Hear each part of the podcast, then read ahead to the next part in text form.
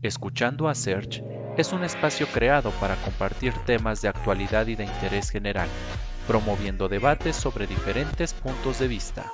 Porque mi voz también es tu voz. Bienvenidos.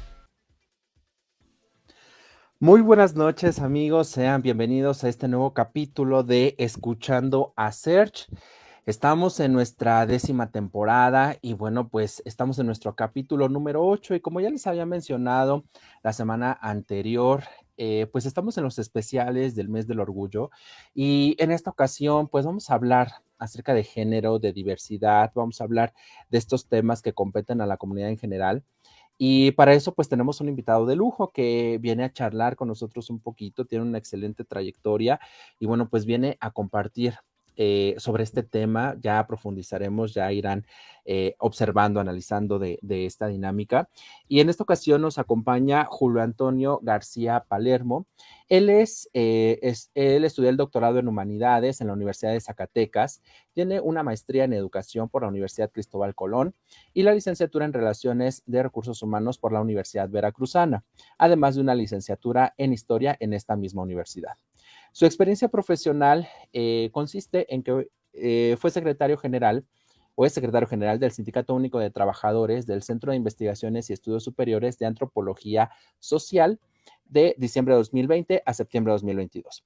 Dentro de sus principales publicaciones tenemos el derecho al trabajo, garantías de un ambiente laboral libre de discriminación para las jóvenes trans, soy así, así nací y así seré siempre, testimonio de Coraline eh, una joven trans, lecciones de Coraline, cómo visibilizar la discriminación hacia, las niñeces trans en un sistema educativo que las vela, eh, la Verdis, una combatiente de frontera, y dentro de sus actividades profesionales, actualmente es presidente de la Comisión de Educación del Parlamento LGBT IQ de la Cámara de Diputados, presente eh, en la iniciativa para crear el programa sobre educación y diversidad sexual, identidad y o expresión de género, eh, clases en la Comisión Estatal de Búsqueda de Veracruz y en el penal de Villa Aldama sobre las violaciones a los derechos humanos de las personas trans. En la Secretaría de Educación de Veracruz ha dado conferencias para sensibilizar al profesorado respecto a la diversidad sexual, derechos humanos y no discriminación por OCIEG.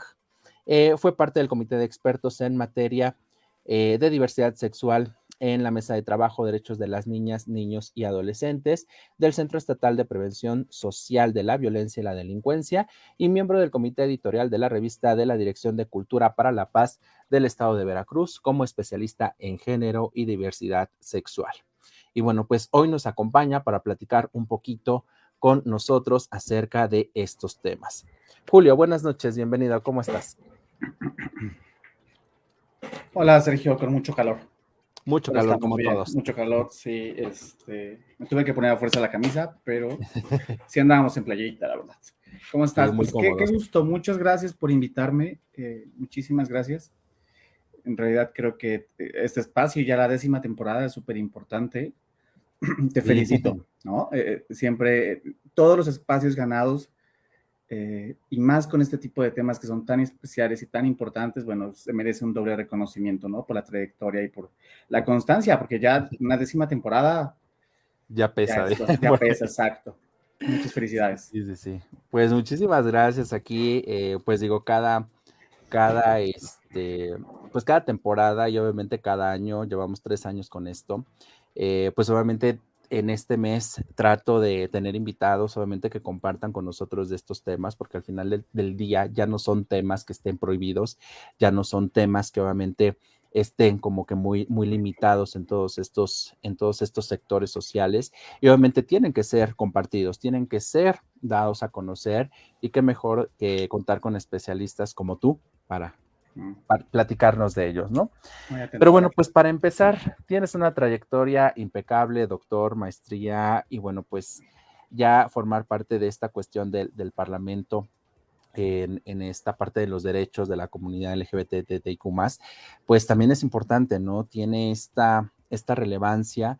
Eh, coméntanos un poquito acerca de este trabajo que tú has, has desarrollado. Mm, no, pues bueno, muchísimas gracias, ¿no? Eh, A ver, lo del Parlamento creo que fue un ejercicio muy interesante porque es un proyecto que organizó el GTV Rights México en conjunto con la Diputrans Salma Luevano Luna, eh, entre Salma y Enrique, que son los coordinadores del Parlamento. Se realizó este ejercicio el año pasado. Fue muy interesante porque aparte fue nacional. Entonces, 200 y piquito personas, 300 creo que éramos, eh, estuvimos en la Cámara de Diputados, estuvimos trabajando en comisiones eh, durante alrededor de un mes trabajamos en comisiones, yo me encargué de la educación y tengo que decir que fue una experiencia interesante y, y, también compleja, porque si bien era un parlamento eh, organizado por la Comisión de Diversidad, con el aval y con la batuta de Salma ¿no? sí. adoro, eh, tengo que decir que el primer día, o sea, un día antes de, de la primera sesión, Santiago Krill no quería prestarnos el salón principal, ¿no? Sí, lo eh, Literal, no, no quería, o sea, no, no, quiso y, ya te imaginas todos, todos los, eh, los LGBT eh, una noche antes, pues ya yo proponiendo así tomar y llamar prensa y hacer mitote y cerrar San Lázaro. Y, nos recibían porque nos recibían y, y, otras personas así como más tranquilas de no, bueno, hay que negociar. Al final no lo prestaron sin audio el primer día. Entonces también hay que decir eso, que es el hecho de estar, fue una experiencia muy agradable y, enriquecedora por todo lo que aprendimos, pero el hecho de estar en un salón tan grande como es la Cámara de Diputados, el, pleno de la Cámara de Diputados, y tener que gritar para que te escuchen tus compañeras y tus compañeros y los compañeros, eh, pues fue importante, ¿no? O sea, sí. Sí, implica un doble simbolismo el tener que gritar para defender tus derechos en la Cámara de Diputados. Y ya al final, bueno, Santiago Krill y, su equipo, bueno, se dieron el espacio, él, él porque es presidente de, la Cámara de Diputados. Sí, sí, y entonces, bueno, eh, se prestó el, ya se prestó el lugar, no se prestó el audio y bueno, ahí tuvimos que implementar pues, los gritos y demás, ¿no? Eh, lo que yo puedo decirte es de que es eso justo, o sea, si bien podemos decir que hay un gran avance, sí, o sea, hay un, hay un espacio ganado en, territorios donde no necesariamente estábamos, el hecho de Salma Luevano, por ejemplo, estar como diputada, eh, una diputada trans de, Aguascalientes que está trabajando para la federación, y eso yo creo que es importante, sin embargo, también, y es, y lo, hemos platicado, es el hecho de que Salma tenga, sea la, eh, la legisladora con más presentación de proyectos, de puntos de acuerdo, de iniciativas, o sea, la que más le chambea en temas de diversidad sexual eh, y, en conjunto con otros temas, eh, pero que no pasen. O sea, los presenta, pero ahí quedan. Y entonces, claro, es, un, es, bueno porque se avanza un escalón, pero ahí quedamos. Se queda en un buen intento. Exacto, se queda como un intento, es maravilloso por Salma, porque de verdad eh, representa muy bien a la comunidad, tiene ideas creo que eh, muy conciliadora, muy trabajadora, muy eh, solidaria. Pero este tema, ¿no? De, cómo uh, en, dentro de un espacio legislativo donde se tienen que garantizar los derechos de expresión y de la libre personalidad, pues nos dieron el espacio, pues no nos dieron el sonido, ¿no? Entonces era como, pues bueno, ya pásenle, pero ahí se escuchan. Y justo lo que queríamos era estar y que nos escuchen. Entonces, bueno, eso es una. Y justo eso fue en octubre y tuve una conferencia el otro día. Bueno, fueron tres días y yo el viernes tenía una conferencia eh, del INAI, del Instituto Nacional de Acceso a la Información Pública. Ok. Eh, hablando sobre la importancia de, bueno, eh, yo hablaba por parte de los sindicatos. Ah, claro, no soy secretario general, yo fui secretario general hace tiempo, sí. pero yo hablaba por mi experiencia en tema de transparencia sindical y me tocó cerrar el, el foro y al final lo que les decía, porque luego de, de, ese, de ese evento era unas manitas como trabajando y una tenía un pañuelo de, del arco iris. Y entonces creo que también eso de eh, esa apertura que encontré en el INAI respecto a identificar que las comunidades de la diversidad sexual eh, también formamos parte de estas dinámicas que tienen como las reglas del juego, del juego gubernamental Sí. Y que también ahí estamos trabajando, ¿no? Y que una de las personas de la diversidad sexual trabajamos y trabajamos mucho en temas de transparencia y otras cosas. Pero, o sea, nos visibilizamos en, en las áreas. Y la otra es que también podemos hacer uso de ellas, de las herramientas de transparencia, por ejemplo, ¿no?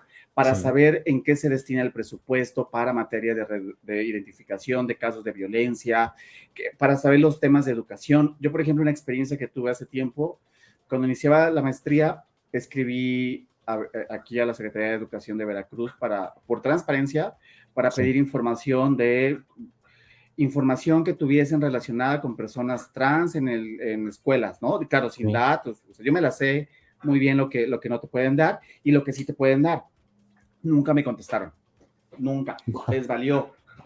Entonces, digamos que también esa experiencia de decir, ok, estamos jugando con las mismas reglas del juego y conocemos las herramientas que hay de transparencia y podemos hacer uso de ellas. Y también es la otra de cómo los, los gobiernos les hace falta también sensibilizarse. Y una posible respuesta a esta ausencia de información puede ser que ni siquiera, lo, bueno, una, que no les importe, y dos, que no lo tengan, porque no, como no tienen programas de capacitación enfocados, pues no tienen cómo medirlo. Y justo la reflexión final que, con la que se cerró ese foro fue, lo que no se mide no se puede mejorar. Exacto. Y entonces es, si no hay encuestas, muchas organizaciones de la sociedad civil, muchos colectivos, muchos colegas y, compañeros de, de lucha, tienen sus organizaciones y van sacando los datos, ¿no? Pero uno de los pendientes es exigir y hacer garantía de que los gobiernos sean los que tengan los instrumentos específicos para identificar y medir el tipo, por ejemplo, de violaciones a derechos humanos de las personas LGBT, el acoso o el bullying escolar, ¿no? Las personas trans. Y aquí, claro, tener muy en cuenta que tenemos que preservar siempre la identidad de los menores, tenemos que preservar datos sensibles, en fin. Pero si no sabemos siquiera cuántos alumnos trans, niñas, niños, jóvenes eh, trans estudian en primaria, en secundaria, en preparatoria y en la universidad, la universidad ya hay más datos, ¿no? Pero eh, esta parte eh, de, educación media, bueno, inicial. Básica y media, ¿no? Básica, media, ajá. es un pendiente. Y tenemos, y hay muchas asociaciones que trabajan el tema y con el que podemos darnos pautas. Pero el gran pendiente, uno, el primer pendiente de la noche es que hace falta integrar en los eh, mecanismos de las instituciones de gobierno los instrumentos para identificar eh, a las personas LGBT y sobre todo sus necesidades y o eh, problemáticas. Y yo creo que van a ser malas problemáticas, ¿no? Sí. No, y, tienes, tienes mucha razón porque a final de cuentas en toda esta parte de, la diversidad es necesario contar con esa información, así como tienen nuestra información de qué estudias, este, cuestiones, por ejemplo, eh, de tu, digo, ya en una edad como tal adulta, cuánto ganas, niños, cuántos sí estudian, cuántos no estudian, cuántos de tal edad, o sea, es un dato que deben tener porque bien, bien la, frase que mencionas nosotros la empleamos mucho en la parte empresarial, lo que no se mide no se controla y lo que no se controla no se mejora. Y entonces si queremos hablar de esta cuestión de inclusión, si queremos hablar de estas condiciones, obviamente de estas personas que forman parte de la comunidad y que obviamente queremos que, que, que, se hagan valer sus derechos, pues no sabemos ni siquiera para quiénes se va, se va a trabajar, ¿no? Y más en estos, en estos niveles educativos donde de pronto la información siento que no la tienen todavía por una cuestión cultural. México de pronto esos datos todavía no. La sociedad a lo mejor dice no está preparada para. O cómo voy a decir algo de, las asociaciones hacen un trabajo increíble, pero de pronto siento que no tienen toda la información que pudiera ser viable para, para este punto, ¿no? Eh, se quedan a lo mejor con, con datos muy representativos y no sabemos si esa muestra que ellos tienen o esos datos que están obteniendo, pues pudieran ser como generalizados a, a la población. Entonces, es una, es una gran área de oportunidad. Y, en este sentido, eh, Julio, tú has trabajado mucho en, proyectos, en actividades, activismo mismo relacionado con este, esta división de, las, de, la comunidad que comprende las chicas, chicos trans. Eh, platícanos un poquito de este concepto para entenderlo, porque de pronto creo que puede haber muchas lagunas y de pronto creo que estamos eh, tan enfocados a una conceptualización errónea sobre lo que es una trans o un trans. ¿Qué comprende? Y, obviamente antes de entrar al aire hablábamos de un caso particular que te gustaría compartir con nosotros. Sí, bueno, eh, bueno, cuando hablamos de trans, bueno, tenemos que, enfocarnos en el género. Sí. ¿Qué es el género? Muy sencillito, y es, género es esa concepción que se forma con base en la cultura, en la historia, en un proceso es eh, cambiante, eh, tiene, tiene transformaciones históricas el género, pero te identifica básicamente lo que en cada periodo y en cada momento eh, engloba el ser o concebir a una persona como masculina o como femenina, ¿no? Digamos, es eso, sería eso, como decir, lo que hace ser un hombre a un hombre es que culturalmente cómo lo asociamos, esa es la idea del género. No es una cuestión no es una cuestión estática, sino que es de construcción y también depende mucho de las personas y de los contextos. Sí. Pero digamos que sería eso, ¿no? Como cómo se identifica, cómo, cómo, cómo comprendemos eh, los roles de género, cómo comprendemos lo que es masculino, femenino, cómo, eso es, ¿no? De una forma trataré de ser más sencillo. Eh, y las personas trans y las personas, bueno, cuando hablamos de, de, personas trans, hacemos alusión, hay un término muy, eh, una recomendación que hace una investigadora eh, española que se apellida Platero, que el Platero, creo. y es hablar de personas trans, porque cuando hablamos de personas trans hacemos alusión a todo el tipo y a todas las expresiones y todo lo que apenas no logramos comprender. Es decir, sin encajarnos, sin sin crear cajitas para las personas transexuales, travestis, transgénero. Hablamos de personas trans, porque es eso, también es una construcción. Entonces, igual es como un, prefijo que soluciona muchos conflictos, ¿no? Soluciona muchas dudas y creo que nos puede servir. Cuando hablamos de personas trans, eh, y luego, bueno, cuando hablamos de travestismo, tenemos que decir que, si, se fijan en la palabra, es de ropa. Ajá.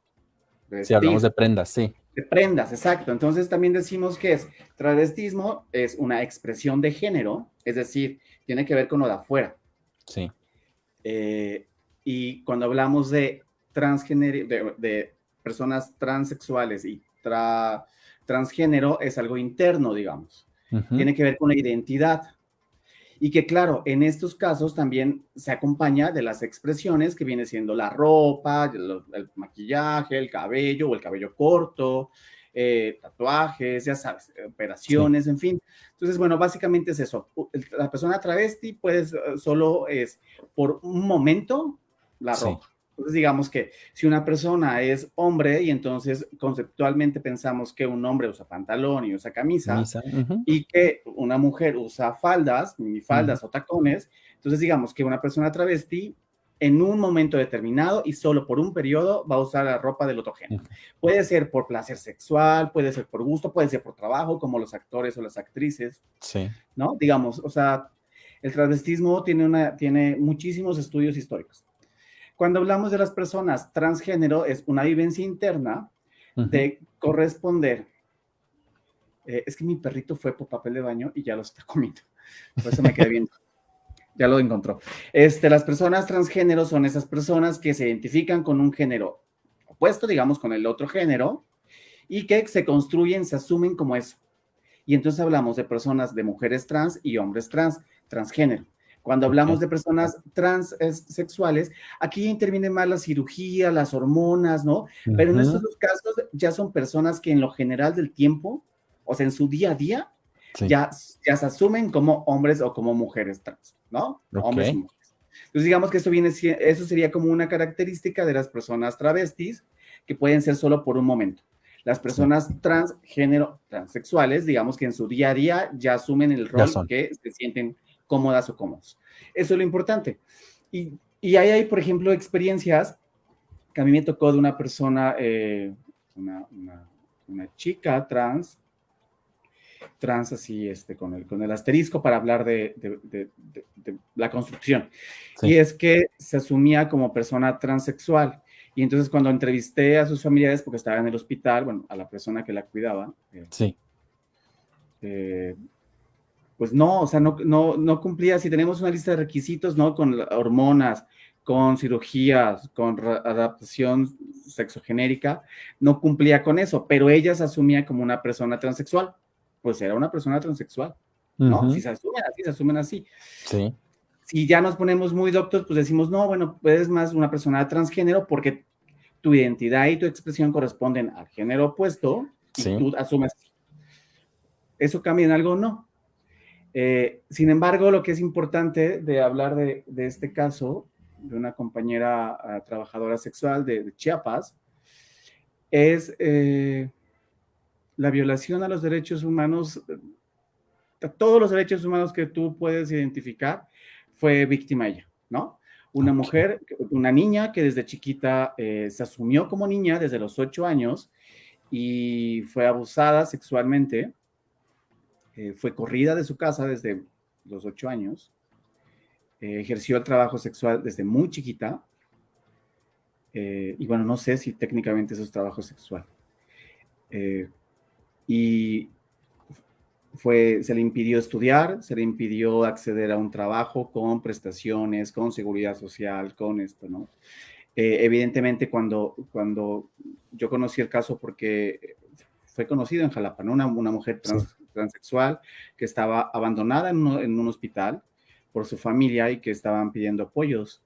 Eh, yo cuando me acerqué, pues para ofrecerme y, y colaborar en lo que se pudiese, pues me, enteré de la historia, me la contaron y escribimos un artículo, Patricia y Ponce y yo, respecto a esto, enfocado en el trabajo y decir cómo a partir de la violación de dos derechos fundamentales, tres derechos, ¿no? Que es la educación, la salud y el trabajo. En cada uno de esos esquemas se le violentó. En cada uno de esos esquemas, el gobierno, la familia, la sociedad le falló. ¿Por qué? Porque también hay estudios que a partir del 2012 van identificando que en las casas o sea, en las familias, en las escuelas y en las calles es donde a las personas de la diversidad sexual específicamente, bueno, yo que me enfoco en las personas trans, ¿no? Me fijo en esos datos, es donde más se les violenta. Sí. ¿No? Y empieza en casa y continúa en la escuela y entonces, claro, si tú ves a una niña de 8 años que eh, sufre un tipo de violencia extrema en su casa y luego en la escuela es bulliada y es expulsada, o sea, no la expulsan porque, bueno, mm, tampoco había mucho como que hacer, ¿no? Eh, tenía, había barreras de, aprendizaje muy grandes que venían arrastrándose, ¿no? Y ella escapa, porque la única opción que tuvo era escapar para sobrevivir.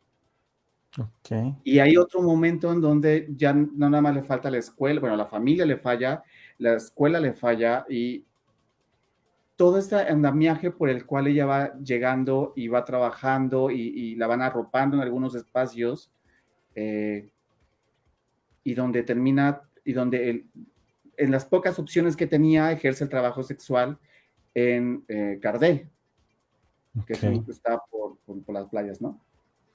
Entonces te digo, e, e, ese caso también es, es, es importante tenerlo porque si bien nos habla creo que nos habla justo de estos tres elementos, ¿no? Como si se viola el derecho a la educación, a la salud y a la, eh, al trabajo, básicamente te joden la vida. Sí. Porque, no puedes hacer nada. ya no puedes hacer nada, exacto. O sea, te amarran las manos y es, y también por eso es importante cuando, cuando, eh, lo que hablábamos al inicio de los estudios y de los datos oficiales, y es, si tuviésemos datos de cuántas personas, cuántas niñeces trans entran a las escuelas.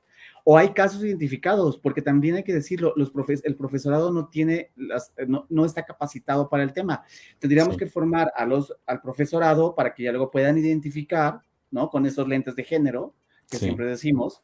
Y, y, nada, entonces, por un lado se le violenta en el acceso a la educación, y con ese acceso a la educación se le violenta el siguiente paso que es el derecho al trabajo. ¿Por qué? Porque si bien el derecho al trabajo digno, remunerado y con prestaciones es un, es un mandato constitucional, exacto, es un derecho y está a nivel constitucional, si tú violentas el anterior, que es el de la formación inicial, ya las opciones que te quedan después ya no, ya tienes menos opciones. Y luego el otro es el, trabajo sexual es eso, es un trabajo y hay, hay una discusión, ¿no? Que es interesante. Yo nada más me quedaré en el trabajo, en entender al trabajo sexual como eso, como un trabajo remunerado, pero que no cuenta, que no, que no cuenta con la seguridad social ni la seguridad eh, de salud, ¿no? Ni los institutos de salud. Es decir, si bien esta persona puede acceder a, a una o dos opciones o tres opciones, que puede ser el autoempleo, eh, el estilismo y el trabajo sexual. También tenemos que decir que estas opciones generalmente no traen seguridad social. Y es importante porque no nada más es el acceso, y ahí se cruza con la otra, es el acceso a la salud. Y es, yo trabajo en un centro de investigación y el día que me enferme me puedo ir al ISTE. Sí. A ver cómo me va, pero me voy al ISTE. Y aparte del ISTE que tengo, bueno, tendría consulta, tendría medicamento, eh, pero sobre todo eh, aportaría para la vivienda. Y ese tema también es importante porque es justo tu mayor espacio de seguridad. Sí. ¿No? Y entonces estamos, estamos creando una sociedad o estamos conviviendo con, con grupos de personas que sufren violaciones constantes a sus derechos humanos. Y entonces te digo, así de muy facilito entendemos que es el derecho a la salud. Me permites un instante porque ya va con otro rollo. sí, sí, sí, claro que sí. Pues a final de cuentas estamos viendo aquí este, con Julio, pues este, este tema y, prácticamente nos está dando una pauta importante sobre cómo se están violentando los derechos de estas, eh, de estas personas trans y obviamente la, la, relevancia que tiene para que sean tomadas en cuenta acciones, acciones que obviamente les faciliten el acceso a todos estos derechos simple, el simple de la salud, el simple de contar con una vivienda, el simple de contar con, con seguridad social, o sea, es algo que, que, todos debemos tener, ¿no? Por el simple hecho de ser humanos, ¿no? Claro. Y también el hecho, por ejemplo, de una... Eh, de la capacitación necesaria para ejercer el trabajo sexual, es decir, eh, que el Estado te brinde todos los, todos los elementos necesarios para cuidar tu salud para que tú elijas cuidar tu salud. el Estado tiene que decirte, eh, con esto se cuida. Ya tú eliges si lo tomas o no. Pero es obligación del Estado. Y aquí sí quiero que, quede muy claro. O sea, no estoy diciendo que... Eh, o sea, en el, tema de regulación del trabajo sexual hay que ser muy cuidadoso porque se caen en excesos. Y se caen... Y, hay mucha locura por ahí últimamente. Y entonces es importante eh, tener una, una mirada que, mejor dicho, tener abiertos los oídos para escucharlas a ellas y a ellos y que nos digan qué es lo que necesitan. De entrada, yo lo que podría decir con esos elementos de violencias estructurales es, bueno, seguramente por el derecho al trabajo, el derecho a la salud y el derecho a educación, eh, encontramos esos elementos, pero de entrada es escucharles a ellos y a ellos. Y por eso es importante, no, no eh, promuevo a Sandra, a Salma, pero es importante tener estos casos, como Salma Luébano, ¿no? Como Temístocles eh, Villarreal, eh, que visibilizan, uno, la diversidad sexual y la identidad de expresión de género, que nos hablan a partir de sus experiencias, porque en ambos casos, eh, yo es, bueno, Temístocles es activista en el tema de VIH, entre otros temas, ¿no? Pero, pero su tema muy fuerte es el VIH, es lo que, lo que yo me sé, y de, y de Salma es la inclusión de personas trans. Y es de verdad, es la inclusión de personas trans porque tiene muchísimas personas en su equipo que son trans o no binarias. Y esto también es importante porque es, es, no nada más llegar y ya llegué, ahí se ven, ¿no? O sea, ya triunfamos, ya mi sí, la revolución, no. O sea, es eso, abrir los espacios para los demás, para las demás. Eh, eh, yo creo que eso es importante. Eh, y bueno, eh, aquí te digo, o sea, podremos tomar este ejemplo, eh, luego te paso el artículo para que puedan checarlo ¿no? con más detalle, pero creo que es importante ese testimonio por lo mismo, porque es una persona que, si bien creo que se ha avanzado un poco en, respecto a las niñeces y juventudes trans, no hay que descontextualizarlas de los temas de raza, de etnia, de clase social, ¿no? Porque no es lo mismo. O sea, tenemos que tener mucho cuidado con eso para no generalizar. Yo creo que en general podríamos decir que hay un avance respecto al respeto a la identidad de género, a la expresión, al autonombrado. Eh, de hecho, ya estamos, ya incomoda el leyes, ¿no? O sea, ya es algo que, ya lo escuchamos y hay gente que le puede gustar, le puede molestar, que le puede dar lo mismo, pero causa algo. Y eso también es importante, porque ya en la sociedad se está eh, difundiendo el tema, ¿no? Eh, y creo que mm, en los últimos, en los últimos meses y especialmente en las últimas semanas he sentido que se ha avanzado mucho con el tema de la visibilización de las personas trans, ¿no? Como es el caso de esta eh, youtuber, ¿no? Wendy Guevara. Ah, claro, no he, visto, no he visto el programa, pero he visto todo lo que tiene que ver con ella. Y se me hace interesante que una persona trans que... Eh, eh, que ha contado su historia de una forma muy cruda, muy real, ¿no? Muy, muy, honesta y que esté en esos espacios, ¿no? Un espacio que no habíamos, no habíamos visto antes. Bueno, yo tiene rato que no veo Televisa, pero en, en, la televisión mexicana las personas de la diversidad sexual, ya no digo las personas trans, aclaro, o sea, ahí sí. En general. Pero en general, y creo que la figura del homosexual era la que más recurría, éramos la burla.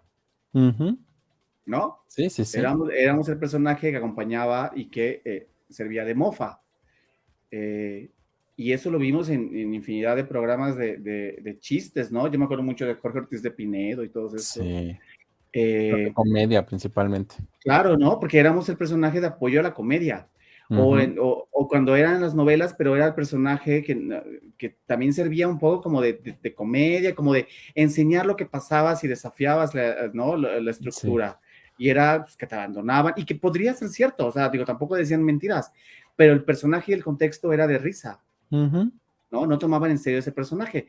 Ahora yo creo que si bien no considero que Wendy sea una activista, pero creo que está haciendo un trabajo mucho más grande que el de muchos activistas, porque está, está nombrando abiertamente a una persona trans en un espacio que se consume en, en, gran parte del país, no tengo las estadísticas, pero sí creo que tiene mucha cobertura, ¿no?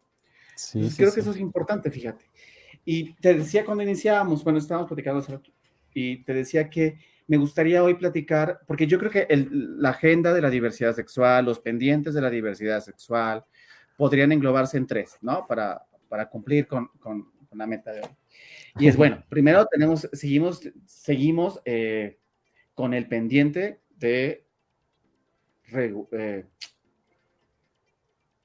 de mecanismos para identificar los crímenes de odio, porque si bien a la fecha llevábamos más de 20 casos, y tú lo dices hace rato, y es, si bien puede haber algunos datos de organizaciones, pero siempre serán datos, hay un dato negro grandísimo que no conocemos, porque no sé, porque, claro, primero no hubo ni la intención de registrarlo, luego no hubo los mecanismos metodológicos, ¿no? Eh, y con eso me refiero a tener una estructura clara de decir, ok, si la persona lleva ropa femenina, si la persona lleva aretes, si la persona tiene cabello largo, si la persona tiene, no, si la víctima tal tiene tacones, eso nos está hablando de una identidad trans. Sí, ¿no? O si, por ejemplo, si en la escena del crimen encontramos fotos de pareja, de una pareja, o encontramos afiches, retratos de o sea, todo aquello que me puede estar hablando, o una simple bandera. ¿No? Por ejemplo. O sea, podemos estar hablando, claro, eso, eso no va a determinar que una persona sea gay, tampoco. Pero sí quiero, lo que yo quiero decir es, tiene que haber una metodología específica para identificar los casos que son crímenes de odio, que son por violencia extrema, por exhibición de cuerpo, hay, hay ya elementos muy claros, pero en esta parte de por identidad eh, por OCIEG, que es orientación sexual, identidad y expresión de género. Entonces, eso es importante. El otro pendiente que creo es el de la educación. Y no nada más tiene que ver con el tema de las niñas trans o las juventudes trans, creo que va más allá y es como la esencia. Y es un poco lo que platicaba yo en el Congreso, en, la Cámara de Diputados, y es lo que urge es reformar el tema del, bueno, la, ley reglamentaria, que sería la ley de educación, ¿no? La del artículo tercero, que es reglamentaria de la educación general, e incluir eh, un tema sobre eh, educación, de la, educación de la sexualidad integral, o ahí le pueden cambiar el nombre. Pero Esta, esta onda de, desde, desde la formación inicial, ir explicándoles cómo se conforman los cuerpos, ¿sabes? Y claro, todo tiene que ser científico, tiene que ser muy científico, tiene que tener mucha claridad del tema, tenemos que tener mucha capacitación para el profesorado para que puedan explicar esto. Y entonces desde chiquitos ir formando. Y aquí brevemente solo voy a tener dos, eh, dos beneficios, porque mucha gente se deja guiar por eh, desinformación. Y entonces asumen que cuando uno quiere hablar en las escuelas, quiere dar un taller sobre educación sexual integral eh, o educación sexual, sí. estamos hablando de, eh, de sexuar, de, cuerpos que sexuan. No, Aquí lo que estamos hablando es de enseñarles a las niñas y a los niños a identificar su cuerpo, sus sentimientos, sus expresiones. O sea, cuestiones muy sencillas e ir con base en el crecimiento eh, psicoemocional de, de, las niñez y las juventudes, ir otorgando más conocimientos.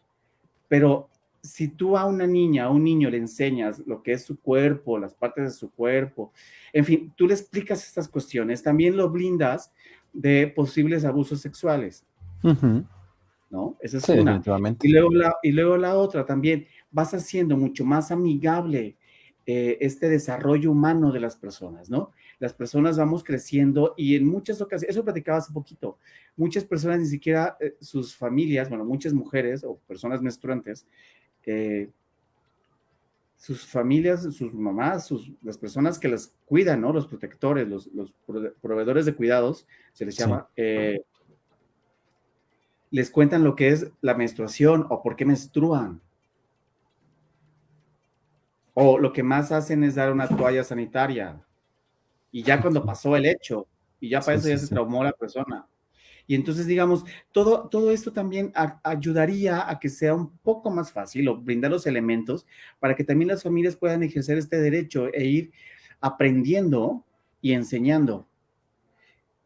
Y te digo, yo creo que es importante eh, el, el, tema de la capacitación, porque también no es fácil hablarle a las niñeces, sobre todo, de temas de identidad y expresión de género. O sea, sí te implica un reto, porque tienes que encontrar las palabras para el nivel psicoemocional o de desarrollo psicoemocional de las niñeces y poder explicarles lo que es una atracción por otro hombre, ¿no? Y entonces ahí alguna vez trabajé en un proyecto que había que ser como un glosario para niñeces, ¿no? Para dar un taller a niñas y niños eh, de un programa. Bueno, di una vez en Jalapa uno y otro para otro. Sí. Y en el otro lugar se me complicó muchísimo porque yo estaba centrado en mi visión como adulto, o sea, como una persona de 40 años, que quiere explicarle a un niño lo que es ser gay.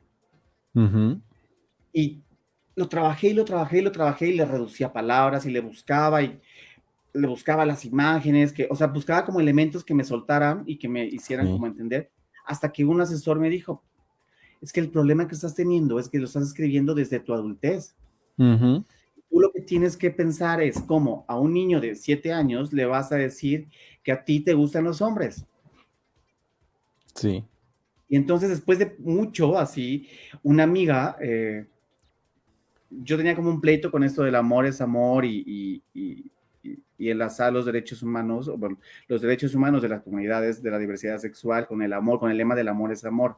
Sí, sí, Porque yo creo que eh, eh, en mi, en mi mundo es como, no, así son derechos el, amor no tiene nada que ver. Aquí hablamos de derechos. Que yo me case con mi novio, no les importa si lo amo. Yo quiero seguridad social, ¿no? Sí, sí, sí. Pero mm, una amiga me dijo, es que sabes que a mí esa frase me sirve mucho para explicarle a mi niña de seis años cuando va, ve a dos hombres abrazados o besándose. Y yo le digo, es que ellos se aman como tu papá y tu mamá se aman. Y entonces fue, pero estoy diciendo que 40 años, ¿no? Y si le había estudiado, y entonces yo dije, ah, ok, sí es cierto. Sí. O sea, no, es que, comprender a los niños es un rollo, o sea, el, hecho de, poder encontrar las palabras, los mecanismos, los métodos, es complicado porque ellos tienen un mundo creado eh, en su imaginación, basado también con el contexto familiar, con el contexto escolar, y de pronto llegarles con estos temas hay que encontrar bien todas las palabras, todo el contexto, todo el ambiente que se tiene que generar con ellos, obviamente para que lo comprendan, lo vean como algo normal y que obviamente pues hoy ya está eh, permitido, ¿no? En la parte educativa, cosa que a lo mejor hace algunos años ni de chiste se podía mencionar en la escuela y mucho menos querían los padres que, se les platicara de eso. Entonces, esta, esta parte de, de los niños, ¿no? Incluso ya desde que son como eh, ya de nivel preescolar, ya de seis años, siete años que están saliendo, la parte del nivel primaria, hay que tener mucho, mucho tiempo y al mismo tiempo tener esta, esta parte eh, de explicárselos amigablemente, amigablemente sin que se asusten, sin que tengan miedo, sin que lo vean mal, o sea, es, Pero es todo un lo chistoso que, eh, bueno, a menos de la primera experiencia que tuve con, con un taller de a, niñeces, porque era un grupo muy eran como ocho chavitos, entre 7 y 10 años. Eh, y lo que me di cuenta, lo que aprendí fue más sobre mis prejuicios, mis estereotipos y todas esas ideas cuadradas que tengo o que tenía, trato de, construirme, ¿no? Lo más que puedo, pero Que, que, acarreo desde mi juventud, desde mi niñez, ¿no? Y cómo la reflejo en, lo que enseño. Y entonces, cuando estaba preparando eso, porque claro, te implica un, un, compromiso inmenso, porque pues ya son palabras mayores hablarles a, a, a un taller para niñeces, ¿no? Y entonces, de verdad, lo que más me llamó la atención es el cúmulo de prejuicios y estereotipos que yo tenía interiorizados y pensar, y que, y pensar que es un espejo y que se refleja en las niñeces y no. Aprendí más que los prejuicios y estereotipos los tengo yo como adulto. Más que a los niños. A las niñeces, porque ellos, digo, y no es, y no es, eh, no, sé cómo decirlo, pero digamos, las niñeces tienen sus, eh, sus aprendizajes, ¿no? Y evidentemente había comentarios que tú dices, ah, eso pues es del papá, ¿no? eso, eso, lo escuchó de otro lado y aquí lo viene a sacar. Pero de verdad, era más lo que yo me cuestionaba a lo que ellos cuestionaban en tanto a prejuicios, estereotipos. Sí. O sea, por ejemplo, esto que decíamos de, la, de lo que es normal y lo que no. Y es, a mí me costaba más explicar esta normalidad, ¿no? Como es, sin decir normalidad, explicar que, que así somos y así nacimos. y, eh, y, ellos me enseñaron más como esta parte de la aceptación. Sí. ¿no? De que va más allá de una identidad, sino como aceptar a las personas. Y por eso te digo, esta cosa del amor es amor puede ser una herramienta interesante y muy útil para decirle a tu hija, a tu sobrina, a tu sobrino, pues son dos hombres que se, que, que se aman, como se ama tu tío con tu tía o tu papá con tu mamá, ¿no? Sí. O sea, y, y, hay dos caracteres importantes, que es una, la empatía, y es esa, esa, esa persona, ese, ese niño, esa niña, ya tiene un referente, esperemos, el mejor referente de una familia, sí. Eh, que pueda entender lo que es el amor, ¿no? Porque también si, si vive violencia intrafamiliar, sí, no, pues no. Ya, es, otro tema. Sí. Pero bueno, eh, y bueno, otro, otro pendiente que creo que es importante tener en cuenta, eh, y eso lo estaba pensando, ¿no? Y es, durante la pandemia, y bueno, posterior a la pandemia, vivimos eh, en el mundo también otro tipo de, pandemia, que es el tema de la viruela símica. es un tema que si bien no es que esté asociado a una identidad y sobre todo a una orientación sexual, sí es importante decir que los indicadores nos mostraban que gran parte de las personas que adquirían la viruela símica, al menos en, el mundo, pero en México, con el informe epidemiológico, eran personas homosexuales. No por ser homosexuales, sino por prácticas que se tenían, vamos, que se tienen. Entonces, digamos, eso, si bien eh, ya la OMS ya declaró que, ya la libramos, pero sí es importante que en el futuro estuvimos estudiando o se estudie cómo ese tipo de epidemias o enfermedades que se, eh, se disparan en sectores específicos de la sociedad eh, afectan en lo sociocultural. Y y todo te digo, tiene que ver con, en mi, mundo todo tiene que ver en la escuela, o sea, educación, trabajo y salud. Porque una persona, porque bueno, una de las características que tenía, eh, y estoy, hablando así en datos generales porque yo me leía los informes, pero no me dedico a eso. pero una, como ciudadano de a pie, diría, una persona que eh, tuvo evidentes marcas de la viruela símica, cuando vaya a buscar trabajo, puede ser objeto de discriminación. Sí. ¿No? Sí, sí, sí. Y entonces hay, hay, estudios que eh, la, bueno, la, Comisión Nacional de, por ahí lo tengo, pero es una comisión, ¿no? Que se encarga de hacer estudios sobre derecho al trabajo, derecho a la educación. Y justo con el derecho al trabajo hay una, eh, una, una, línea de investigación que tiene que ver con esto de cómo se excluye a las personas de la diversidad sexual con base en su apariencia, con base en sus gestos, con base en su voz, ¿no? Sí. Eh, si está depilado de la ceja, en fin, todo esto que hablábamos. Y por eso decíamos que es el género, sería como todas las actividades, comportamientos, asociaciones que tenemos respecto a lo que es un hombre y una mujer y que se va construyendo a lo largo del tiempo. Sí. Entonces, si una persona masculina, bueno, si un hombre eh, como yo, que es desafeminado, y entonces va a tener mayor posibilidad de una, ser objeto de burlas, de bullying, ya sabes, o en caso de no contar con los elementos como estudios, como salud, como de ser discriminado doblemente. Sí, sí, sí. No, estos, estos factores que mencionas sí son bien interesantes porque precisamente yo tengo una alumna que está trabajando en una investigación, en un proyecto, precisamente sobre estos estereotipos sociales y culturales que tiene, al menos aquí que tenemos aquí en Puebla, con respecto a la figura homosexual. Ella está trabajando sobre eso. Entonces dice, créeme que es bien, créeme que es bien complicado de pronto el que te puedan dar una respuesta porque dicen, ¿para qué quieres la información? ¿Que me vas a evidenciar? ¿Qué, ¿Qué, es lo que esperas de mí? De pronto también hay esa barrera por parte de la comunidad.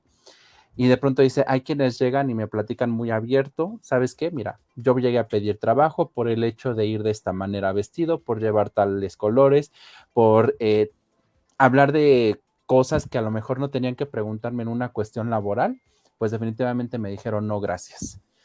Y, esa, y esa realidad es, es cruel, pero es lo que se está viviendo hoy en día en el, en el sector este, laboral. A mí, por ejemplo, me dio mucho gusto, eh, hace como mes y medio, dos meses, me tocó estar en una, en una toma de protesta de un examen profesional y llegó un, un, chico, un chico precisamente, pues la verdad yo no, no logré identificar como, como que era trans, definitivamente no, este, pues yo creo que era homosexual, no era travesti porque realmente no. Pero pues llegó un chico, terminó su carrera, llegó a hacer su toma de protesta y literal, él llegó con su, el cabello larguísimo, más que Daniela Romo, larguísimo el cabello. este, llegó obviamente pues, este, más o menos maquillado, digo, no, no llevaba labios rojos ni mucho menos, llevaba tacones, llevaba este pues, pantalón, llevaba una blusa, llegó, uñas pintadas, digo que nombres hoy en día pues ya están tan normal, tan común. Llegó, hizo su toma de protesta y sin problema, nadie le cuestionó y eso que había familiares de otros estudiantes que también iban a ese acto, acto educativo de protocolo. Entonces dije, qué bueno que no haya esta parte de que te vean mal, que haya esta parte de que te pregunten el por qué o el para qué, o como que de pronto, ¿no? Hace muchos años de que como que se hacían de un lado, como si tuvieran alguna enfermedad que se les fuera a contagiar.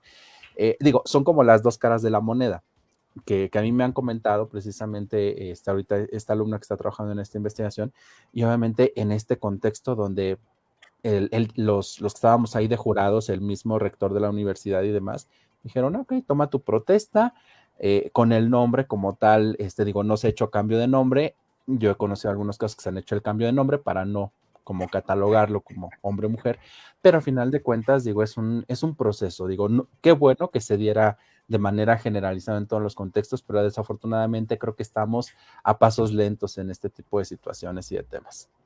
Y aparte es muy caro. Porque mira, ya la Suprema Corte de Justicia ya determinó esta parte del derecho a la autopercepción de tu identidad, ¿no? Eh, digamos, es, eh, o sea, ya tener una jurisprudencia al respecto es un paso inmenso, ¿no? Sí. Pero también me tocó, ahí tengo, ah, estos artículos de Coraline, Coraline es una activista jalapeña. Ok. Que eh, la conocí desde Chavita. Eh, bueno, una, activista trans muy, muy, muy, muy, conocida, Silvia Susana Jacome, me contó de ella en realidad, cuando yo estaba haciendo mi, trabajo para mi protocolo para una cosa. Y entonces, si estaba trabajando ese tema, me contó de, este, de, esta niña, de, de, lo que le había pasado, eh, y, por qué era un caso de éxito y por qué hicimos dos artículos sobre ella. Y es un poco como homenaje a ella y a su mamá, okay. a Mayra, ¿no? ¿Por qué? Porque es una niña, bueno, eh, nace niño eh, desde muy pequeña y se identifica como niña okay. en la esfera eh, familiar digamos, con esta lógica de pues, lo que pasa en casa, en casa está, y pero tú en la escuela es otra onda. Entonces, digamos, empieza ya, empieza, empiezan a, dejarle expresarse, ¿no? Esto, no, esto lo, lo, voy a contar con mucho cuidado y con mucho respeto, pero es, por un lado, se tuvo que valorar entre el desarrollo eh, psicoemocional de la niña y la relación de pareja de los papás, porque el papá pegó el grito en el cielo y decidió abrirse. Digamos que a partir desde chiquita, ella se queda con la mamá y empieza a... La mamá empieza un aprendizaje de vida y empieza a, bueno, a cuestionarse, a pasar este, esta, este duelo, este luto, esta confusión, este no saber cómo arroparla, si la deja, si no la deja. pero pudo más el respetar a su hija y amarla. A pesar de las dudas, a pesar de los miedos, de los prejuicios que seguramente tenía, y como todos tenemos, sí. Pudo más el amor a, ese niño. Y entonces la deja y otro, otro, otra cosa maravillosa es, llega al kinder y una psicóloga del kinder, que no en todos lados hay psicóloga. Sí. Y entonces una psicóloga del kinder le, le empieza a ver, lo empieza a ver y ve que necesita platicar con ella o con él. Y ella le dice en, el recreo, ah, porque para eso la ve como aislada, como triste, ¿no? Como no, no, se relacionaba con los demás. Eh, y entonces le llama la atención esto a, la, psicóloga y es como la lleva en la hora del recreo, el proceso, eh, del kinder, y platica y pues para pronto se entera que sabe, identifica, a pesar de que tal vez no tenga muchos conocimientos, pero identifica que es una niña trans. O sea, que lo que está manifestando, o sea, que está manifestando que se autopercibe como una niña y un niño. Y entonces, otra cosa es de que le, para jugar en esa media hora, le permite usar eh, vestidos de princesas y jugar con muñecas. Y entonces, en esa media hora, esta niña logra ser feliz viviendo y expresándose como tenía que ser. Y luego la psicóloga, bueno, eso también con el permiso de la mamá, claro, no, no sí, sí, sí. Le comenta a la mamá, te digo, la mamá vive un, un, proceso donde tiene que va a terapia y, le empiezan a explicar lo que está pasando con su hija. Eh, y bueno, tiene muchos psicólogos que la acompañan, que la arropan, personas trans como Silvia Susana y psicólogos muy, eh, muy, muy, muy luchadores y muy integradores de la diversidad sexual. Entonces, digamos que acompañan ese proceso. Ya cuando la conozco, ya está por titularse, bueno, por, por, salir de la secundaria, pero ya iba a cumplir 18 años y entonces ahí va. Cuando va a la primaria, cuando después del kinder va a la primaria, en un momento, en quinto, sexto, el profesor, eh, la de, o sea, hay un acuerdo entre el director y el profesor de permitirle entrar al nuevo grado como niña, con el nombre de niña, con la ropa de niña, y nadie se enteró que era una niña, que Juanito ya no llegó y que estaba María. Ok. María era nueva en esa escuela. Sí, sí, sí. Entonces, ¿te imaginas? O sea, y eso fue un acuerdo para solucionar un tema que era de desarrollo de la personalidad de una, de una niñez, de una niña. Y entonces era, ok, vamos a permitirle que si se asume, si se autopercibe como niña, viva como niña. Y entonces la lista tenía María. Sí, y era la de prensa, ¿sabes? Sí. Y entonces es muy interesante esta vivencia. Y te digo, empezamos hablando de la vivencia, de la otra vivencia, de un caso donde fue todo lo contrario, no tuvo el apoyo de la familia, aquí sí tuvo el apoyo de la mamá. Y bueno, y, ya después viene un tema bien interesante sobre el tema del derecho a la educación. De hecho, yo empiezo a trabajar el tema de educación por ella, porque es que logro, o sea, me hace identificar como, no nada más es que te dejen ir vestida de como se te venga en gana el cabello, sí, no. sino el tema es el registro. Sí. El tema es, por ejemplo, hay, un, hay otra persona trans en la pandemia, que es un tema bien interesante, cómo las personas trans vivieron la pandemia bueno, cómo las niñeces o juventudes, sobre todo juventudes, vivieron la pandemia en esta eh, realidad, telerrealidad o esta cuestión del manejo de Internet y las plataformas. Porque muchas personas, porque bueno, en un caso en especial, eh, no había esto de la cámara, entonces solo mandaban las tareas, ¿no? Sí. Eh, por la plataforma. Y en un, en un momento, ella, esta persona cuenta su experiencia como joven trans. Ok. ¿no? Se echa así el rollo y le explica al maestro, el maestro le manda la retroalimentación con 10, le encantó el trabajo y entonces le pone, no, pues así, buenísimo tu trabajo, cumpliste con todo. Jorge, mm. Sergio. O sea, ni siquiera leyó el trabajo. Sí. ¿Sabes? Entonces es, o sea, en un momento crucial donde ella se abre y le dice al profesor, ¿sabe qué necesito que ya no me diga Sergio, sino que me diga María? porque yo soy María y tengo esta historia de vida y esto me ha pasado, esto ha pasado y, y te digo, o sea, con el apoyo de la familia, que es un, o sea, eso hace la diferencia. Sí, sí, definitivamente. Y entonces el profesor, pues en el mejor, yo de verdad espero que no lo haya leído. Porque si lo leyó y le varió, estamos Sí, qué triste, sí. Digo, pues ya mejor agarró su tabla, vio tantas hojas y dijo, 10. ¿No? Entonces, bueno, eso es importante y, y te decía, nada, yo sé que ya vamos a terminar, pero les recomiendo que busquen un, un texto que se, bueno, un libro que se llama La Berkins, combatiente de frontera. La Berkins es, fue una activista trans argentina, una mujer que eh, desde muy chiquita, ella es del norte de Argentina, de, Salta, eh, y hay un chiste que es como cuando te mandan muy lejos a Tabasco, ya sabes, ya rancho, eh, allá los mandan a Jujuy, que es un pueblito hasta el norte, así, chilos, así lejísimos. Eh, no sé, de Buenos Aires hace como 30 horas, yo creo, en autobús. Wow, sí. O sea, no sé, tal vez exagero, pero sí es muchísimo. Y entonces, bueno, ella está como por esa zona, te digo, es una zona muy lejos. O sea, lo que quiero como contextualizar es que está lejos de la capital, ¿no? Eh, en un contexto más, vamos, no, no citadino, no, no, no, de una ciudad grande, sino de un pueblito. Y ella pronto se va de su casa por esta cosa de ser mujer. Entonces se va de su casa, llega a una ciudad cercana, donde es recibida por una mujer trans ya adulta, que son las mamás. Ok. Y de hecho, como que Wendy creo que hace poquito hizo un ejercicio así con dos personas, por cierto. Este, pues bueno, esta mujer, eh, o esta joven, llega a esta casa, la recibe la, la mamá. Sí. Eh, la mamá de las demás compañeras también era una casa donde estaban puras mujeres trans. Okay. Ella era mujer trans, entonces, bueno, la recibe y empieza a facilitarle la ropa, enseñar el maquillaje, enseñarle lo que era ser una mujer. Ajá. ¿no? Porque también hay una construcción desde la transgeneridad.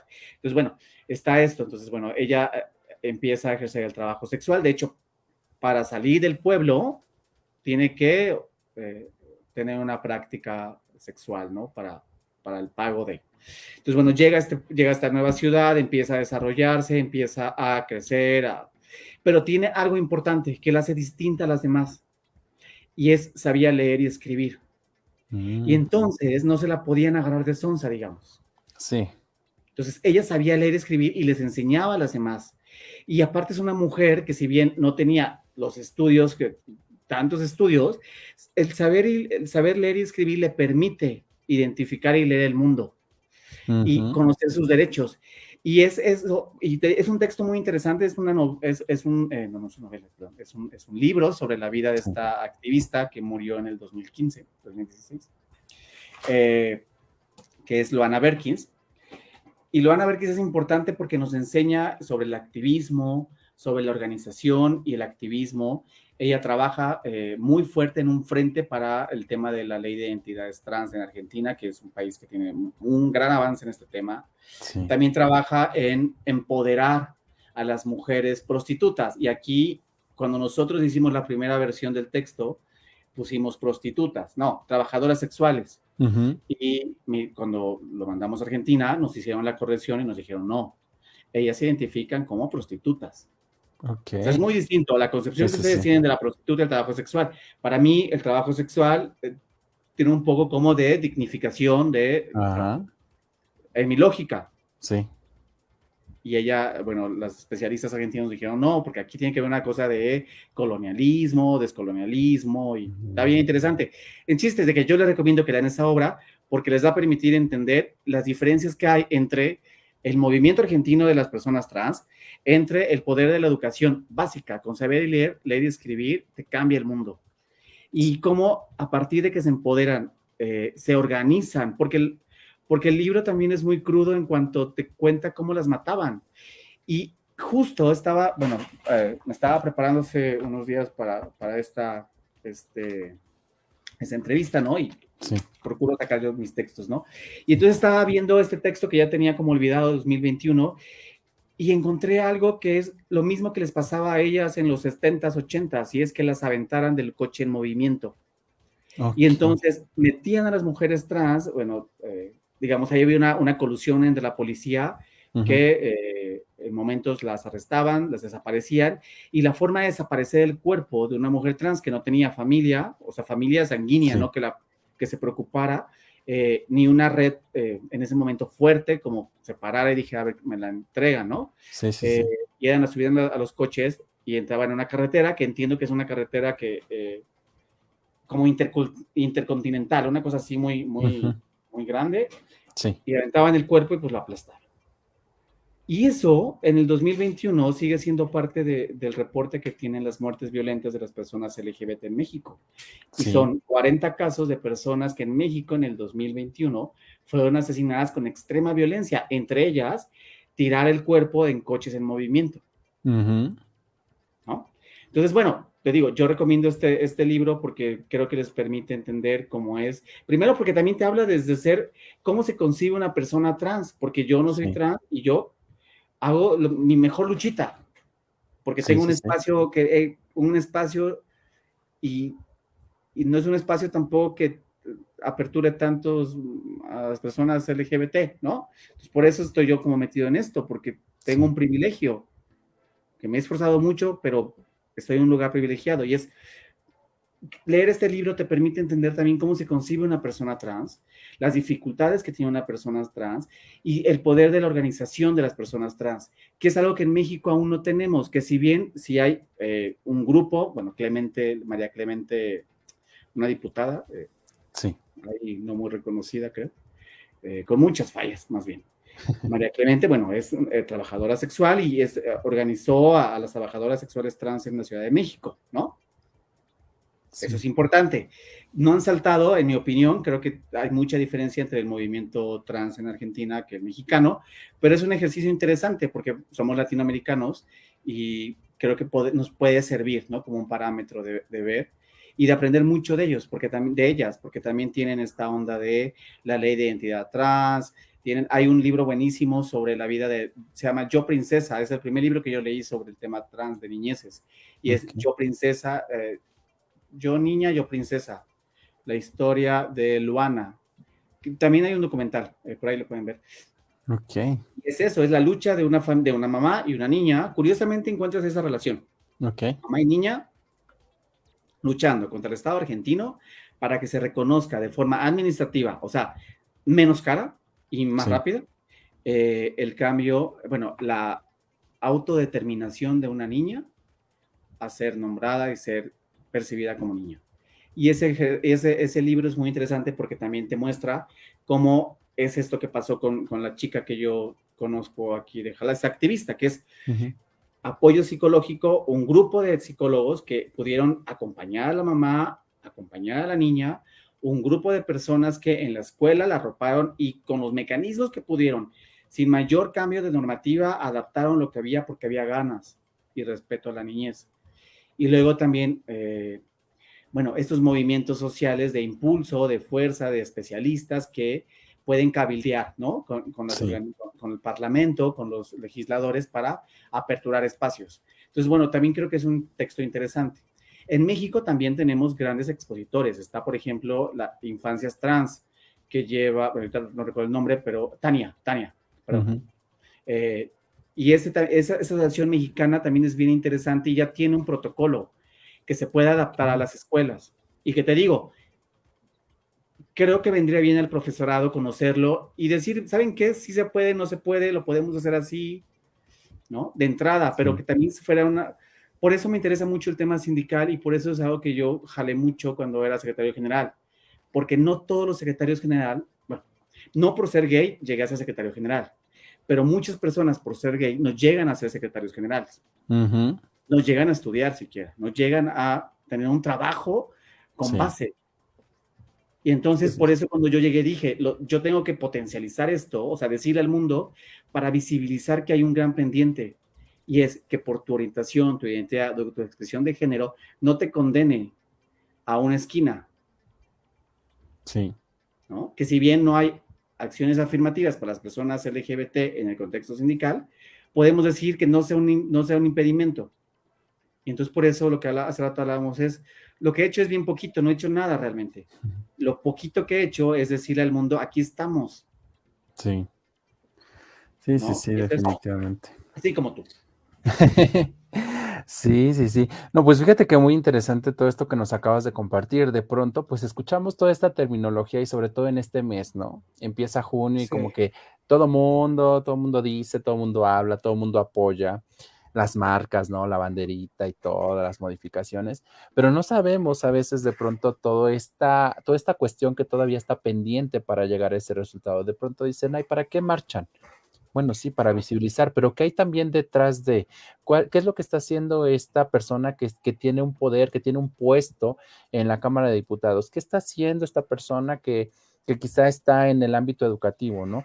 Digo, creo que hoy en día la, parte, digo, todavía está limitada de pronto en algunos sectores a, los miembros de la comunidad, pero quienes están, están tratando de hacer su mejor esfuerzo para que entonces se dé esta inclusión, esta integración de una manera más rápida, de una manera más eficiente.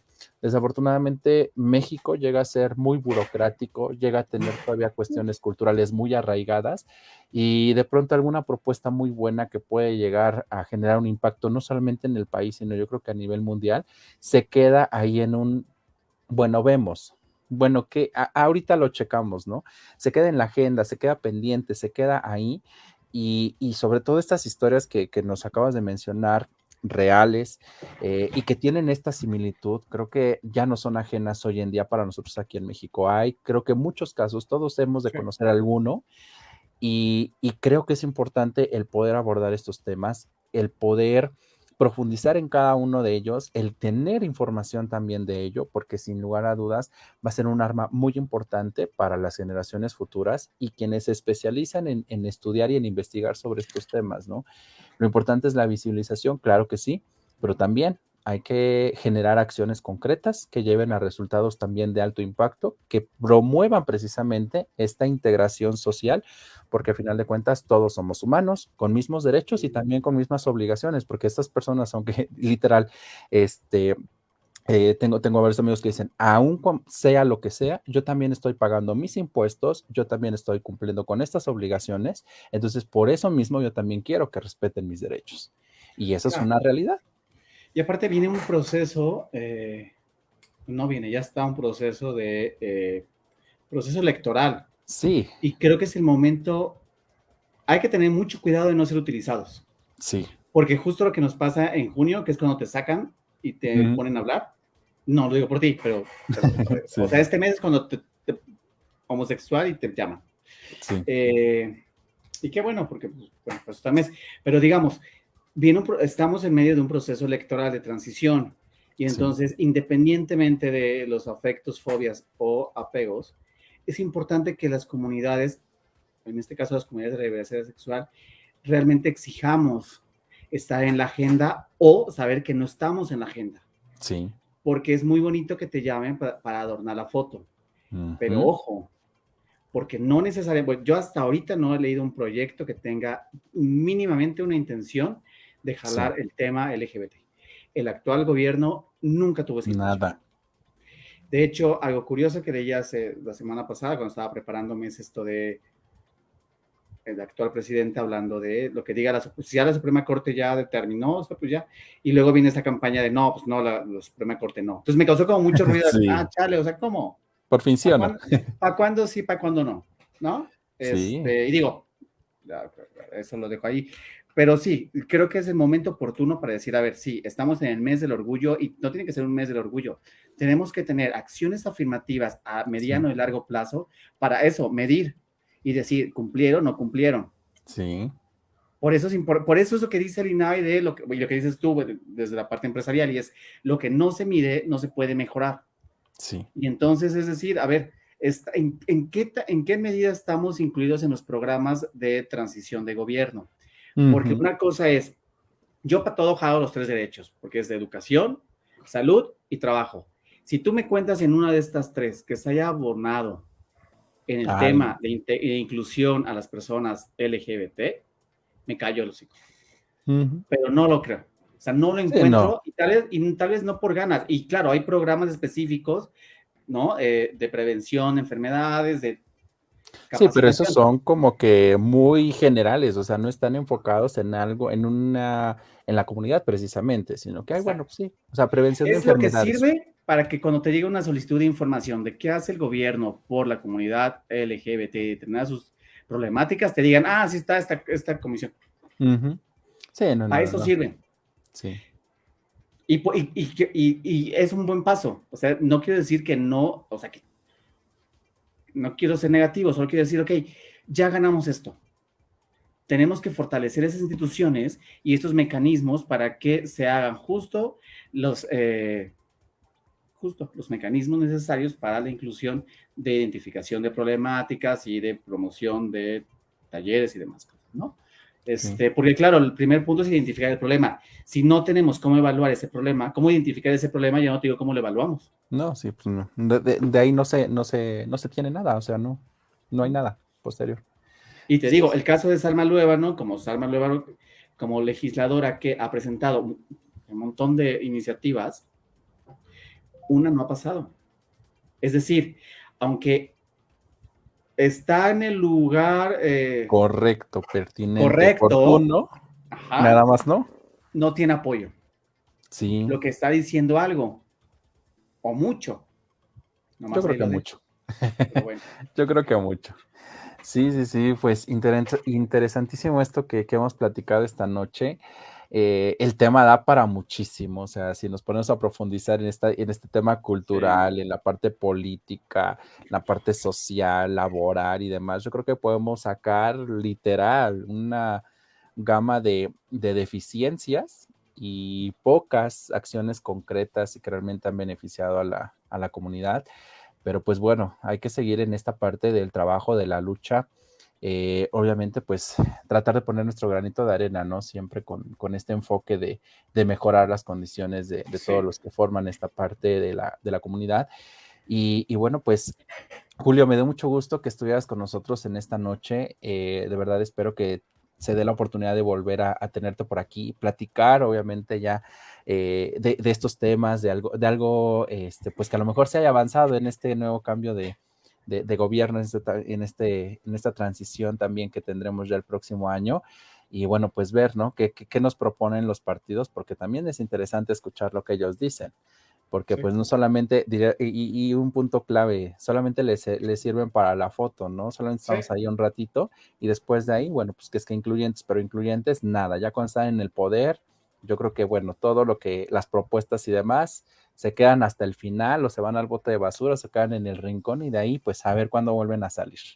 Y eso es peor, porque entonces tú trabajas una iniciativa, las ropas, o sea, la quieres tu iniciativa, dices, no, es así, pinche iniciativa que perrona.